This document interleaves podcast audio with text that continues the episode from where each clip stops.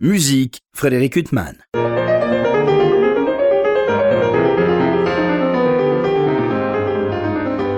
Bonjour Frédéric Huttman euh, au micro. J'ai le plaisir de vous retrouver pour euh, la suite de nos entretiens avec euh, Bruno Mont-Saint-Jean à l'occasion de la parution de ce livre magnifique des entretiens avec Guillaume Mont-Saint-Jean, Filmer la musique, paru sous l'égide de la Cité de la musique, de la Philharmonie de Paris, un livre d'entretien donc sur la réalisation des films. On a terminé le précédent entretien autour de la figure de Yudi Menuhin, qui est une grande figure tutélaire pour vous, Bruno Mont-Saint-Jean. Euh, bon, il y a ces films que vous avez réalisés avec Menuhin, mais il a une importance primordiale dans, votre rapport à la musique, au cinéma, euh, à la manière de la filmer. Euh. Je me demande si finalement, quand je regarde en arrière, si ça n'est pas la figure la plus importante. Dans le. Je ne sais pas comment dire. Il y avait bien entendu, il y avait Gould, bien entendu, il y avait Richter. Gould m'a ébloui je crois que Yodi Benwin m'a illuminé. Euh, il, y avait, il y avait une, totalité de, l'homme, de l'homme et du musicien, impossible de les séparer. Et quelque chose qui est, qui, à mon avis, n'est pas enfin bon, il y a beaucoup de gens qui ont, dit ça, et que ce n'était pas, euh, ce n'était pas euh, explicable de manière naturelle. On avait forcément besoin de recours surnaturel pour, euh, essayer de décrire le phénomène Menuhin. Ah, bien entendu, à cause de son enfance prodige, et on connaît les disques de l'époque, je suis Notamment avec Enesco, toute cette période euh, extraordinaire. tous, les, tous, les, disques avec sa sœur Epsiba. Euh, enfin, on va en parler de sa sœur Epsiba, parce que c'est un bon sujet. Mais euh, ce, sont des miracles, je pense. Que, écoutez, la, sonate en la majeure de Mozart, le mouvement lent, c'est et le violon rentre sur un ré. On ne l'entend pas rentrer ce ré du violon. On n'entend pas. C'est, ça naît du néant et ça, sur une seule note.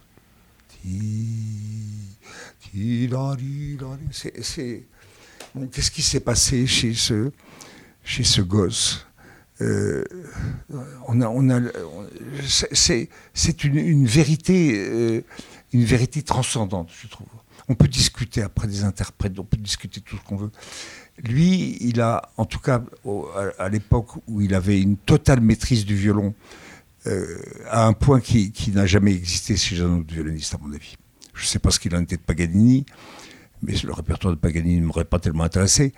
Mais euh, il y a quelque chose de, de, de, divine, une étincelle divine qui se crée, aussi bien quand on l'entendait que quand on jouait avec lui ou qu'on avait simplement une fréquentation euh, humaine.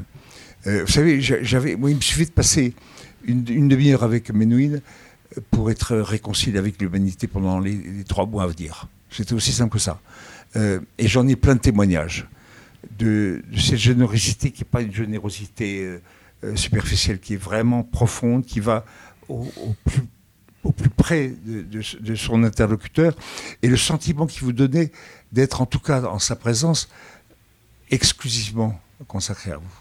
C'est incroyable. Alors, et je pense que ça a dû d'ailleurs poser beaucoup de problèmes dans sa famille. Parce que comment est-ce qu'on peut réconcilier un personnage public et le fait d'avoir un nain biologique qui normalement doit donner une priorité? Et euh, il était très attaché à sa famille, mais ça devait être très compliqué aussi pour lui de gérer cette chose-là. Je pense en réalité qu'il s'est senti coupable toute sa vie. Il s'est senti coupable d'avoir entraîné sa sœur dans son sillage il s'est senti coupable vis-à-vis des quelques femmes qu'il a eues, c'est-à-dire euh, sa mère, euh, sa première, sa deuxième femme, coupable de sa carrière, parce que c'est une, carrière qui n'a pas d'équivalent, qui a duré 70 ans, euh, plus de 70 ans, et qui, qui, a, qui, a, entraîné cette célébrité mondiale et universelle. C'était pas, pas, je peux vous assurer que vous êtes trop jeune pour ça, mais quand je me baladais avec Yehudi dans Paris, on a fait de temps en temps une balade ou une autre. Et les gens, c'est Menuhin, c'est Menuhin. Tout le monde le, connaissait. ça se transparaît d'ailleurs dans les films que vous lui avez consacrés. Il y a des images notamment bouleversantes. Euh, ah, on le voit jouer aussi quand on le voit jouer dans un hôpital euh, militaire euh, pendant la Seconde Guerre mondiale. Et là, ça nous amène à une autre question parce que vous, vous n'aviez pas la bande sonore, je crois. vous avez mis des images d'un soldat euh, très bouleversé, dont vous n'aviez. En fait, on entend euh, un. Voilà. Alors, ce qui, ce qui s'est passé, c'est que j'ai interrogé l'armée américaine pendant à peu près trois ans, étant donné l'activité qu'il a eue pendant la guerre, qui a été considérable. Et à chaque fois, c'était non, il n'y a rien. Je dis, ce n'est pas possible qu'il n'y ait pas eu un reportage, quelque chose sur, son activité. Et euh, finalement, alors que j'étais déjà en montage de ce film, le montage a duré beaucoup de mois, mais euh, j'ai reçu ce document magnifique euh, en pellicule, en pellicule, pellicule, pas de la vidéo, donc à très très très très belle texture. j'ai reçu cette chose, on le voit dans un hôpital, jouer pour des, pour des soldats, pour des blessés, et pas de son. Rien du tout. Alors, comme vous imaginez bien, euh, j'ai rapidement reconnu ce qu'il jouait euh, au geste qu'il faisait. Donc, euh, tout de suite, j'ai compris que c'était Sans My Mother Taught Me, la, chanson que ma mère m'a apprise, qui est tirée des, des mélodies, de des mélodies de Dvorak. Oui. Donc Il n'y a pas beaucoup de monde, à part vous, qui aurait reconnu ça, euh, Bruno Saint-Jean. Euh, bah, il, faut, il faut connaître le répertoire du violon. Voilà, mais euh, qui connaissent des, qui soit un excellent violoniste, qui en plus connaissent le répertoire. Non, et c'est dans la transcription de Persinger. Oui, donc ça fait quand même beaucoup. Qui a été son, un de ses maîtres. Qui, avait été son maître. Et donc j'ai vu ça au geste qu'il faisait. Et avec, avec la beauté de sa, de sa tenue du violon, bon, c'était à l'époque où il était suprême. Et alors, bah, que faire? J'ai retrouvé le disque qu'il avait enregistré dix ans, par, ans, oui au moins, il avait enregistré en 32 ce disque de, de Dvorak. Et, euh, et puis le tempo n'était pas du tout le même. que faire? Donc, je me suis arrangé pour faire en sorte d'assurer la synchro. Et la synchro flottait. ça ne consistait pas simplement à essayer de ralentir ou de réaccélérer électroniquement l'image ou, le son. Le, le, son, de toute façon, je ne voulais pas y toucher, bien sûr. Donc l'image. Alors, j'ai réussi d'une certaine manière à, ralentir un petit peu l'image, mais il se trouve qu'au bout de quelques temps, c'était trop désynchrone. Qu'est-ce que j'ai fait à ce moment-là? Eh ben, J'ai profité du fait que j'avais des plans, sur, sur tel ou tel soldat et que, que j'ai mis à ce moment-là, on voit, le soldat. Euh, c'est une image animée aussi, c'est pas, ce n'est pas une photographie. voilà. Donc du coup ça, et puis le temps de regagner la synchro, et de repartir sur la, la synchro suivante. Et je dois vous dire, dire que j'ai, du coup, mais ça je pense que personne ne s'en est aperçu, parce qu'il y a, y a un moment où Yehudi fait un, un legato, c'est-à-dire qu'il a, il, lit deux sons, c'est, sur l'accord de sol dièse mineur, et, et euh, du coup les, les notes suivantes, si un violoniste qui pourrait reconnaître évidemment, qui change d'archet alors qu'il ne pouvait pas changer d'archet à cet endroit-là. Bon, c'était, mais c'est tout à fait plausible. Voilà, c'est des petites, des petites. Euh, ce qui est très, ce qui est très curieux, c'est qu'on arrive par ces moyens, en fait, à donner plus d'expressivité encore. En fait, vous arrivez à une vérité euh, qui, n'est pas exactement l'authenticité. Hein. Oui. Mais, ça, c'est un débat euh, passionnant dans, dans, ce livre. Une vérité plus profonde. Oui. Mais d'autres s'en seraient peut-être privés de cette euh, vérité et se seraient contentés des images sans le son ou de son sans image. Oui, on aurait pu aussi, mais alors, j'avais quand même le son de ce merveilleux gosse qui jouait, euh, qui jouait cette chose-là. Puis là, maintenant, il avait 24 ans, il s'est tourné en 43. Il avait 27 ans. Euh, non, pardon, 43, il avait 16. 43, ça fait combien? Il avait 27 ans? 27 ans. 27 ans. Et donc, et d'ailleurs, vous savez ce que je, ça, je me suis bien amusé parce que j'ai. j'ai euh, vous savez, il y a des, connaisseurs du vin qui sont capables de vous dire la provenance du vin, l'année, l'année, euh, etc. Euh, le cépage, etc. Et moi, j'ai, je reconnais les enregistrements de Menuhin, je reconnais l'année. Ah vraiment, disons, à, peu de choses près. Et lorsque j'ai reçu le premier document euh, en provenance d'Amérique, d'un copain violoniste qui m'avait envoyé ça. J'ai été, frustré parce que quand j'ai reçu cette cassette et j'ai entendu l'Ave Maria de Schubert, mais un ton, un, tiers de, par un tiers de ton, trois tons au-dessus. Euh, parce que c'était en, NTSC. Moi, j'avais un, j'avais un appareil de lecture qui était uniquement sécable ou pâle ou je sais pas quoi. J'ai, cru devenir fou parce que j'entendais cette chose-là et je voyais pas d'image. Et euh, à mes frais, j'ai réussi à faire transcoder. À l'époque, c'était assez onéreux, transcoder. Et j'ai enfin eu cette chose-là. Je dînais avec Yehudi le lendemain à Paris, chez Francis. La brasserie près du théâtre des Champs-Élysées. Sans faire de publicité. Et, euh, et je, suis arrivé à, ce dîner et je lui ai dit Yehudi, tu m'as menti. Parce que je l'avais beaucoup interrogé sur ce qui pourrait exister comme film de lui. Il m'a dit écoute, je, ne crois pas, il n'y a, rien qui a été fait avant, euh, avant l'après-guerre. Et lorsque j'ai eu ce document provenant d'Amérique, j'ai tout de suite identifié, étant donné sa sonorité de l'époque, c'est 43. Ça ne pouvait pas être une autre année, c'était 43. Et euh, quand j'ai dit ça à Yudi, il, était, il m'a dit comment j'étais menti, mais, mais, mais, mais, comment? Alors je lui ai raconté l'histoire, je, lui je lui ai dit, ça vient d'un film qui s'appelle Stage, Stage Door Canteen. Et à ce moment-là, tout de suite, ah, l'avait Mariette Schubert et le vol du Bourdon. Donc il s'en souvenait, mais il avait perdu la, notion des dates à l'époque. Voilà. Et donc c'était, euh, ça a été une recherche considérable. Et donc quand j'ai retrouvé ce, document de l'armée américaine, je ne pouvais pas ne pas l'utiliser. Puis ben voilà, j'ai fait avec ce, qui, ce que je connaissais effectivement. Alors, ce qui est très émouvant aussi dans ce film, euh, Le violon du siècle, c'est quand il parle de sa sœur Epsiba, qui était une merveilleuse pianiste, mais la carrière a quand même été euh, en zigzag et puis quand même très très effacée par euh, celle de son frère. très humble par rapport à celle de, Alors que c'était une merveilleuse pianiste qui aurait pu faire une carrière. C'est une, fantastique pianiste, fantastique. Le, don de cette femme, d'abord, il faut vous dire aussi que elle-même, en tant que. C'était un délice. Un délice. Mais un délice, c'était un délice de tous les instants.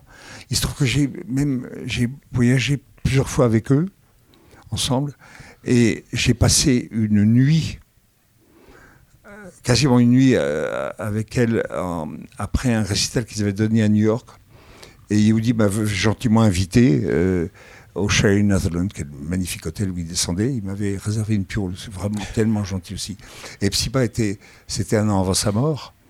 Et euh, j'ai passé pratiquement toute la nuit avec elle. On a discuté. On a, et c'était alors qu'elle était horriblement malade.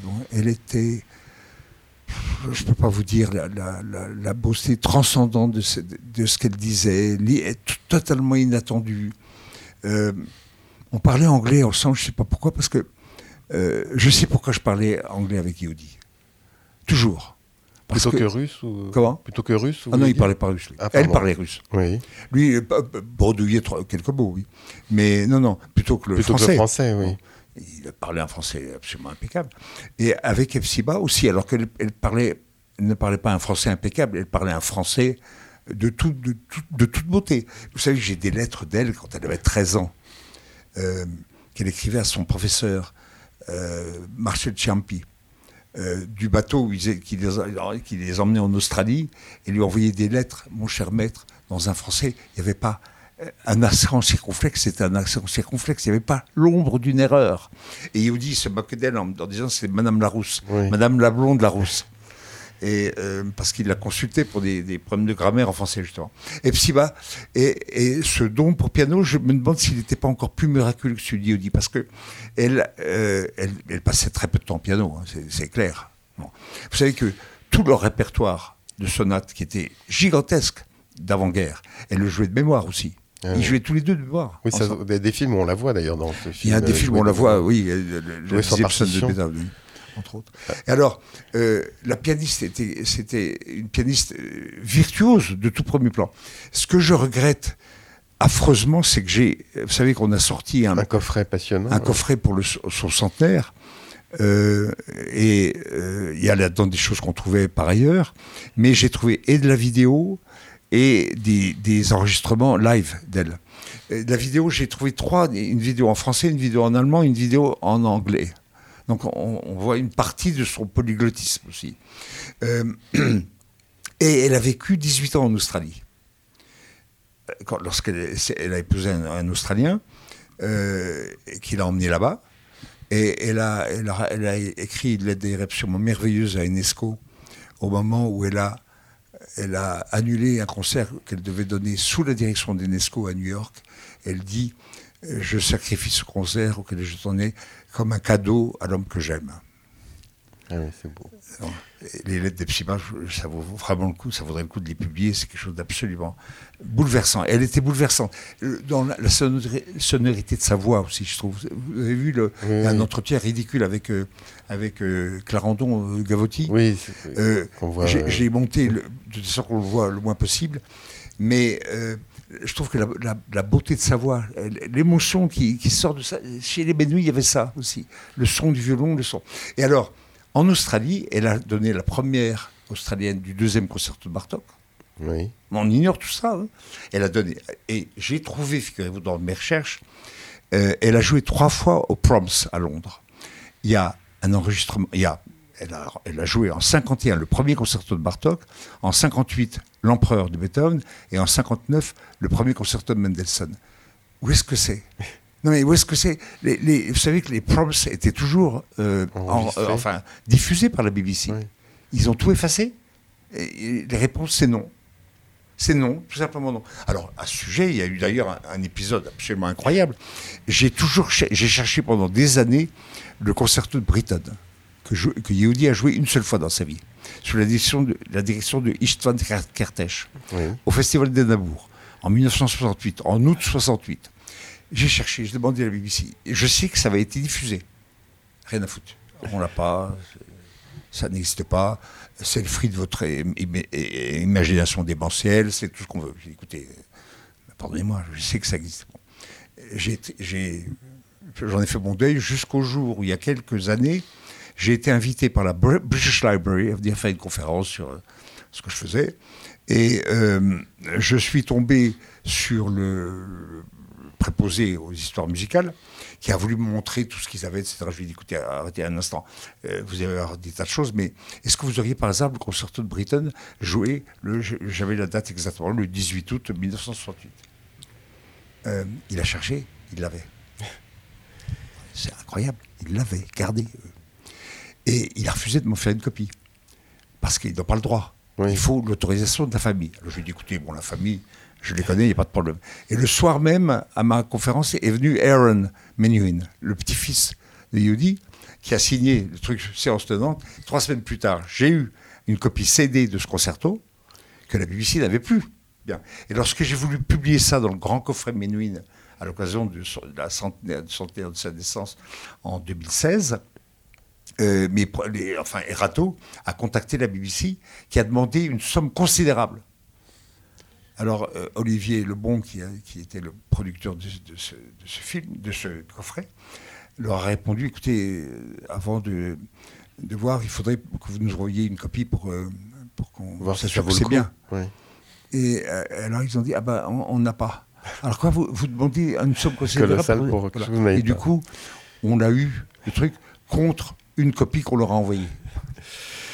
Comme quoi, comme quoi, si vous voulez, toutes ces recherches, euh, les recherches euh, du document d'archives, c'est assez, assez amusant. Euh, c'est très, c'est extraordinaire. Vous adorez ça quand même. J'adore. En même temps, c'est quand même. c'est un travail terrible. En particulier en Union soviétique, ça a été terrible parce que ça s'est passé à coup de d'amitié quand même, mais d'amitié suscitée par la vodka et par les quelques dollars que j'ai pu euh, avancer comme ça. Et du coup, j'ai pu ouvrir des tas de labyrinthes extraordinaires, extraordinairement émouvants. Si vous, j'ai su par Solzhenitsyn, euh, ça n'a rien à voir avec la musique, mais encore que, euh, il se trouve que... Bah, il était quand même lié à Rostropovitch. Il était lié à Rostropovitch, mais surtout, il a, il a un fils qui est un extraordinaire pianiste et chef d'orchestre, Ignat Solzhenitsyn, qui est un très bon ami. Et Solzhenitsyn m'a raconté, je ne vous, raconte pas dans dans quelles circonstances je l'ai rencontré, mais c'était une histoire très très émouvante pour moi. C'est pour moi c'est un des grands grands grands écrivains du, du siècle. Et il m'a dit que lorsqu'il a été mis dans l'avion pour euh, c'est Zurich, je crois qu'il est arrivé à Zurich, donc exilé euh, de force, il y a un fonctionnaire, un fonctionnaire soviétique qui a couru un risque majeur et qui a mis dans son bagage un, quelques bouts d'archives qu'il a, il a pensé devoir être essentiels pour son travail. Non, mais vous vous rendez compte de ce que ça veut dire et de la, même manière, de la même manière, lorsque j'ai fait mes recherches en Union soviétique, j'ai trouvé des vieux types qui étaient euh, assis sur des archives dont ils connaissaient tout, y compris les fausses étiquettes. Puisque quand un, un, artiste émigrait, il n'existait plus. Il n'avait d'ailleurs jamais existé. Et donc ces vieux, vieux archivistes savaient qu'un jour, peut-être que l'Union soviétique disparaîtrait et que ça redeviendrait la Russie, hélas, pas dans, pas dans le sens où elle est devenue, mais, euh, et qui ont eu une telle conscience qu'ils étaient capables de risquer leur liberté pour, pour faire ce genre d'acte de résistance. C'est vrai. Et anonyme, rien du C'est des, des, gens de rien du tout. Et grâce à eux, j'ai pu retrouver des choses absolument extraordinaires. Bruno Mont-Saint-Jean, alors j'espère que je ne vais pas vous fâcher en parlant d'Yehudi Menuhin. Je ne parle pas de, l'immense, enfin, ce génie du violon, euh, mais parfois son humanisme, euh, est-ce qu'il l'a pas égaré? Je pense euh, par exemple à son soutien à des gens comme Roger Garaudy ou, des, gens euh, qui, euh, vers lesquels, par amitié, il s'est risqué euh, des soutiens pour le moins indisposants. Donc effectivement, il y a eu, au nom d'un certain humanisme, des choses qui ont pu gêner chez Yehudi Menuhin. Est-ce que vous, vous avez été gêné parfois par certaines prises de position Moi, jamais. Enfin, il y avait une chose qui, qui, n'aurait jamais supporté, c'était le négationnisme, parce que ça, on en a parlé. Et il, il avait entendu parler d'un type qui s'appelait Forisson. Forisson, oui. Forisson, voilà. Et Yehudi était, était outré par, par ce genre de choses. Donc, euh, qu'il ait pu se laisser emmener parfois par des, Je sais pas, mais je voudrais bien. Mais en tout cas, moi, j'ai, il se trouve que j'ai, connu une, une femme, euh, une bénédictine, cloîtrée. Euh, même si ça prend plusieurs minutes à raconter. Oui, oui, allez-y, Bruno. Puis après, on fera un troisième entretien. Cette femme m'a, m'a contacté et puis, je l'ai vue une fois à l'hôtel, elle est venue voir Yehudi. Euh, je l'ai à peine entrevue parce qu'après, elle est. Euh, je, quittais Yehudi, elle est, rentrée. Et euh, elle m'a contacté ça. Elle m'a envoyé une lettre péremptoire me disant que il fallait absolument qu'on se rencontre, il fallait absolument que, que, je vienne la voir dans son couvent à, entre Paris et Reims, comment ça s'appelait, une magnifique abbaye. Euh, et j'ai jamais eu le temps de. Je lui ai répondu et à ce moment-là, ça a démarré tout un, tout un circuit. Toujours est-il que. Et puis elle me disait toujours il y a pour moi deux hommes dans, dans, dans, mon existence euh, qui sont à niveau égal. Il y a Jésus-Christ et Yehudi Menuhin. Oui. Toujours est-il que l'histoire qu'elle m'a racontée lorsque j'étais la voir quelques mois plus tard, après ses premières lettres, euh, c'était, je suis arrivé, je me suis annoncé à l'entrée. On m'a dit d'aller au parloir, je pense Saint-Antoine, et j'ai vu cette femme. Elle a ouvert la, grille, et j'ai vu cette femme resplendissante de, grandeur. Elle me dit comment se fait-il que vous veniez aujourd'hui? Je dis écoutez, c'est mon seul jour de, libre, c'était un dimanche. Elle m'a dit c'est mon 90e anniversaire. C'est drôle. Et elle me raconte donc l'histoire. Et là, elle m'a dit j'ai eu trois fois le cœur transpercé. La première fois, c'était en 1927, me dit-elle, lorsque j'avais, j'étais une jeune fille de 18 ou 19 ans. Euh, euh, a été annoncé un concert du tout jeune Yehudi Menuhin. C'était ses débuts à Paris, au mois de février 1927. Deux concerts, concerto de Tchaïkovski, symphonie espagnole, dirigé par Paul Paré. Il me dit J'ai le cœur transpercé. Je lui ai euh, envoyé une lettre à laquelle il m'a répondu. Bon. Et puis, il y a eu. Je suis rentré au couvent quelques années plus tard, et encore avant la guerre, juste avant le début de la guerre, euh, il y a des amis qui m'ont apporté au couvent un disque des Divine deuxième fois transpercé. Puis la guerre, on a été dispersés à travers les, les nazis, on nous ont foutus à travers, les, je sais pas, oui, en fait, ils ont été expulsés de leur couvent. Et puis après, voilà, elle a continué à vivre de ce rêve. Jusqu'en 1970, me dit-elle, où elle a été envoyée par son couvent à faire des recherches euh, bibliothèque à Paris pour quelques jours.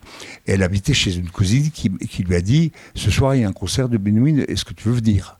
Elle y a été, et c'était la troisième fois. Là-dessus, a démarré une correspondance, une correspondance, mais très substantielle, avec lui. Et euh, la deuxième fois où j'étais là-bas, parce qu'elle comptait détruire cette correspondance en me disant ça concerne lui et moi, mais pas, pas, pas mon couvent. Et euh, elle, a, elle m'a offert la totalité de sa Je me suis il y avait 96 lettres ou 92 lettres de Yodi. Et pas, pas, les lettres euh, d'elle à lui, mais, mais les lettres qu'elle recevait. C'était extraordinaire. Il lui dit euh, il est 3 heures du matin, euh, je dois prendre un avion tout à l'heure pour New York. Et je pense à vous parce que je crois que vous avez, c'est le, moment des matines dans votre couvent, donc je suis en, connexion de pensée avec vous. Et puis d'autres moments, il, lui dit, vous savez, c'est ma, la connaissance que j'ai de vous, et j'en suis très très reconnaissant parce que vous n'avez jamais cherché à m'orienter ou à faire du prosélytisme vers quelque chose que je reconnais comme étant une grande religion, mais, qui n'est pas la mienne. pour moi d'en changer. C'est, donc c'est, mmh. et, donc c'est, quelque chose de formidable. Et puis alors, dans les dernières c'était du genre, euh, est-ce que vous croyez que, qu'on peut tout avoir sans rien posséder? Mais je crois que oui. ce sont des lettres absolument extraordinaires, dans un français magnifique. Euh, des lettres parfois qui 16 pages ou 17 pages. Ah oui. C'est quelque chose d'important. J'ai tout ça. Euh, Pour aller publier et, et, la dernière fois, la dernière fois que, j'ai été la, la voir, euh, il, est, il était venu quelque temps auparavant avec son violon. Et il leur a donné, entre deux concerts à Paris, il est venu leur jouer quelques morceaux. Et quand il est parti, il a dit J'ai enfin fait mes débuts à Joire, le, le monastère de Joire. Voilà. Donc c'est une vraie grande amitié qu'il avait, et je crois qu'il était fasciné. Même, je pense qu'il aurait pu avoir des, contacts, il a dû en avoir avec des grands, des grands bouddhistes. Ou des, je suis sûr qu'il a eu, il a eu ce genre de contact avec, avec cette, cette, cette volonté qui, à mon avis, quand même fait partie aussi de, de l'universalité du judaïsme.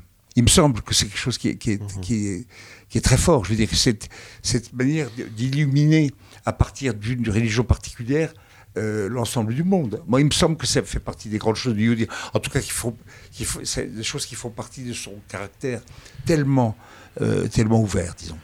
on aura compris l'importance de cet immense violoniste pour vous, Bruno saint jean et son rôle de presque déclencheur. Parce que euh, moi, je vous ai connu euh, à travers vos films consacrés à Glenn Gould, euh, à tel point que par moments, c'est peut-être ces films qui sont extraordinaires, euh, tous ces films autour de Bach, autour de Glenn Gould, qui sont fabuleux. Et est-ce qu'à un moment, ça a été pesant que votre nom soit tellement attaché au, nom de Glenn Gould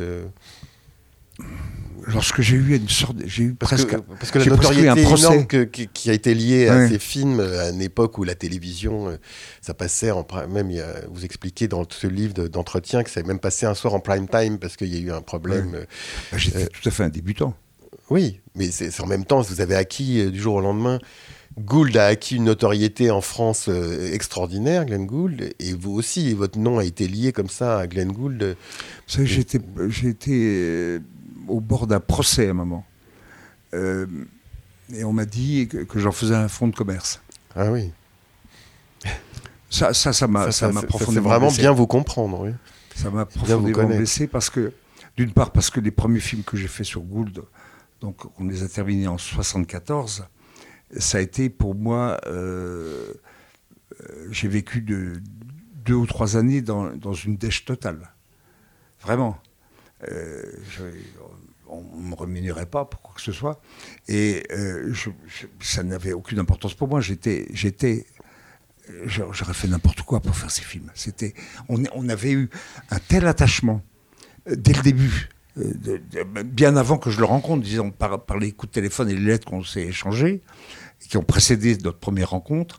Et la première rencontre a été fulgurante. Ces trois jours que j'ai passés avec lui, vous imaginez devant ce personnage qui, euh, au premier abord, euh, semblait étrange, mais dès qu'on était dans ce monde, ce monde avait une telle cohérence qu'il ne semblait plus du tout étrange. Et je me suis dit, c'est le modèle d'une existence. On peut pas, on peut pas, on ne peut pas vivre une existence aussi pleine, aussi, aussi vraie, aussi totalement dénuée de compromis, d'aucune sorte que ce soit. Bon, moi je l'ai vu pendant qu'on se voyait tout le temps, parce que pour la deuxième série de films, j'allais tous les mois à Toronto, et il avait reçu une offre de 2 millions de dollars pour, pour deux récitals à Carnegie Hall, et il a répondu Thank you, but no thank you.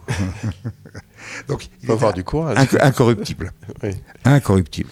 Voilà. Et puis, euh, devant. Euh, si vous voulez, le, la chose extraordinaire aussi, c'est que je ne me suis pas senti intimidé. Or, l'intelligence du personnage était telle que c'était. Euh, et, et c'est pas seulement l'intelligence, c'est la densité de sa concentration. Oui, mais enfin, quand vous filmez un Richter, ou déjà, on n'a pas l'impression non plus que vous filmez des demi-celles, euh, Bruno Mont-Saint-Jean. C'est des gens aussi, dès qu'ils apparaissent, il y a une densité. Non, mais, non, non, mais attendez, le, le, le, génie cérébral. Oui. Je veux dire, en dehors du piano, en dehors de la musique. Oui, mais un Richter, ce qui dégage dans vos Non, mais Richter, Richter c'est tout à fait autre chose. Mais euh, disons que le l'intellect n'est pas à ce, à ce niveau de, de, capacité euh, d'abstraction, ni, à, ni à ce niveau de culture philosophique, ni, ni, de culture théologique, ni de culture historique, etc. Glenn, c'était, c'était, c'était en un sens affolant. Parce que j'ai jamais entendu une phrase banale. Ce qui est lamentable, c'est que j'aurais, j'aurais dû enregistrer toute nos conversations vous savez comment ça se passait? Vous parliez des heures, et puis en fait, ça coûtait très cher à l'époque. Euh, ça coûtait très cher, mais euh, j'appelais, et il répondait jamais directement. Et il rappelait quelques instants plus tard, euh, j'avais laissé un message sur son répondeur, et j'aurais pu enregistrer. J'avais, j'avais la bande magnétique que j'aurais pu faire tourner. Quand, attendez, ne serait-ce que quand il m'a lu ce, ce, qui, à mon avis, est ce plus beau texte d'un point de vue littéraire qu'il ait jamais pondu, c'est le portrait de Stokowski qui est une, splendeur. Je veux dire, c'est digne des, grands écrivains, tout simplement. Et, euh, il me l'a lu euh, sur une, série de trois nuits successives, euh, au téléphone. Et puis, ces discussions éperdues, toujours la nuit, c'est lamentable de ne pas avoir enregistré ça. Non, mais c'est lamentable parce que tellement fait de choses. Mais en même temps, en même temps là, je pense que j'aurais été, j'aurais été, j'aurais eu le sentiment d'un viol et de, l'enregistrer à son insu. Mais de la même manière, il, est arrivé une chose qui, était, qui est lamentable, c'est que euh, pendant le tournage des Variations Goldberg, enfin j'ai raconté ça déjà, mais euh, je restais toujours avec Glenn pendant la, le repos, la pause repas. Toute mon équipe allait prendre une pizza en, extérieur. Mais un jour, je me suis senti obligé d'aller avec eux. Glenn restait sur un fauteuil, il était là, on le retrouvait dans la même position en méditation. Et euh, un soir, donc, le stagehand, c'est-à-dire le, le, manutentionnaire, euh, ils étaient tous stupéfaits hein, ce type-là. Et le manutentionnaire me demande est-ce que vous croyez qu'il connaît un truc Et puis il s'est mis à me chanter ta ta ta ta ta ta ta ta ta ta ta. Je dis oui, la polonaise en la majeure de, Chopin. Il me dit vous croyez qu'il connaît ça ben, Je dis écoutez, demandez-lui. Bon on rentre du repas, je règle le plan suivant, je monte en régie, et je vois le manutentionnaire s'approcher, un gros père s'approche de Glenn et qui lui chante les ta, ta, ta, ta. Et Glenn s'est lancé dans une improvisation qui a duré 20 minutes. 20 minutes. Et c'est devenu le, crépuscule des dieux, c'est devenu une chose d'une ampleur absolument gigantesque. Et quand on a terminé, Glenn a hurlé de rire et il a dit Bruno, I hope you recorded that. Et vous n'aviez pas fait. Et je n'ai pas, pas, mis les caméras en mouvement parce que euh, j'avais l'impression d'assister à quelque chose qu'il n'aurait pas voulu que je, que je fasse. Donc voilà, c'est un peu idiot tout ça parce que. mais il y a, tellement, de témoignages. Non, il y a aussi tellement de choses qu'on a dû rejeter et que j'ai recherché au moment où j'ai fait le film qui s'appelle euh, Glenn Gould au-delà du temps. Entre autres, on avait dans le premier épisode, euh, qui s'appelait donc euh, La question d'instrument, euh, il m'interrogeait à un moment. Il était au piano, il m'interrogeait, il me dit Est-ce que je pourrais avoir ton tempo pour le premier concerto de Brandebourgeois de Bach? Alors je lui ai démonté tant, tant, tant, tant, non, c'est le deuxième, pardon. Enfin, peu importe. Ti, tam, pa, pa, pam, pa, pa, pa. Il me dit Ok, il me le joue. Puis après, il me dit Et, le tempo pour le troisième? Ta, ta, ta, ti, ta, ti. et le quatrième, et le, et le cinquième, voilà. Il me dit, les allégros de Bach, tu peux les jouer tous au même tempo. Ça et il me les a joués les uns derrière les autres. Bon. Pour des raisons de- d'horaire, on avait, on ne pouvait pas, le format ne pouvait pas dépasser 58 minutes. Donc on a éliminé cette séquence. Bon. Ces salopards de la CBC Ouais. euh, l'ont euh, ben, l'ont détruit puisqu'on ne l'avait pas utilisé. Et à l'époque, c'était donc on a tourné ça en 79. Je ne gardais, j'avais pas le droit. euh, pour les. Goldberg en 80, j'emportais les cassettes au moins. Et alors que toutes les rushs sont restées à New York et j'ai pas, je- elles sont en train de pourrir à New York. Alors que je peux vous dire qu'il y a quelque chose à en tirer. Bon, et, euh, et, et là, la CBC effaçait tout ce qui n'était pas. C'est des rushs. Donc voilà, ça a disparu. Bruno Mont-Saint-Jean, on va se retrouver pour un troisième entretien pour parler d'autres sujets, des, questions que j'aimerais vous poser sur d'autres euh, interprètes. euh, et j'aurai donc euh, l'immense plaisir de vous interroger à ce sujet. Pour illustrer cet entretien avec les réalisateurs Bruno Mont-Saint-Jean, je vous propose d'écouter des études de tableau de Serge Rachmaninoff interprété par le pianiste Sviatoslav Richter. Je vous en souhaite une très belle écoute et une bonne fin de soirée sur RCJ.